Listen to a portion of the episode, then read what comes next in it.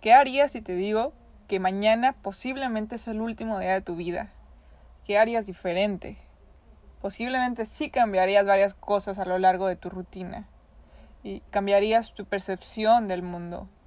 Es una frase con la que pude llegar a conectar hace unas semanas y totalmente eh, cambió la frecuencia en la que vivo mis días.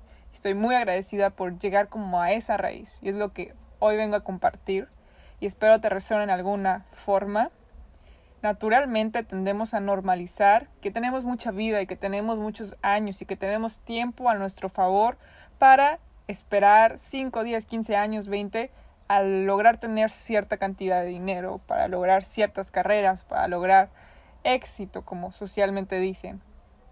Pero yo no quiero esperar tanto tiempo para encontrar esa felicidad que dicen que hay allá.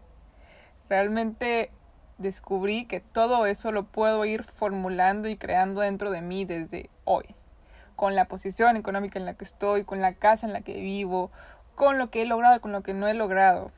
Realmente poder aterrizar mi cabeza y mis sentimientos, simplemente visualizar que este tiempo no lo tenemos comprado, no lo tenemos asegurado, me hace anclarme, me hace aterrizar y decir, ¿Qué tal si mañana es el último día de mi vida? Realmente me hubiera gustado invertir estas 24 horas en o mi teléfono o en estar eh, clavada en un sentimiento negativo o en, en, seguir resguardando tanto rencor con una persona.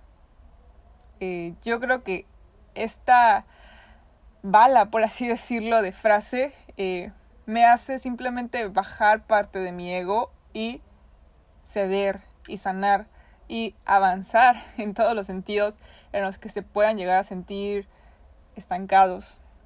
Entonces creo que es una reflexión que realmente me da mucha pila, me da mucha energía para día a día estar buscando como esta parte, esta configuración de siempre estar disfrutando al máximo, eh, desde ya sea un atardecer o, o ya sea una terapia que doy o ya sea hablar con mi papá, cualquier forma, cualquier cosa, acción que esté haciendo durante mi día, realmente llenarla y, y, conectar lo más puramente a lo que yo pueda por el momento conectar y sentir ese amor, sentir esa felicidad, sentir esa estabilidad.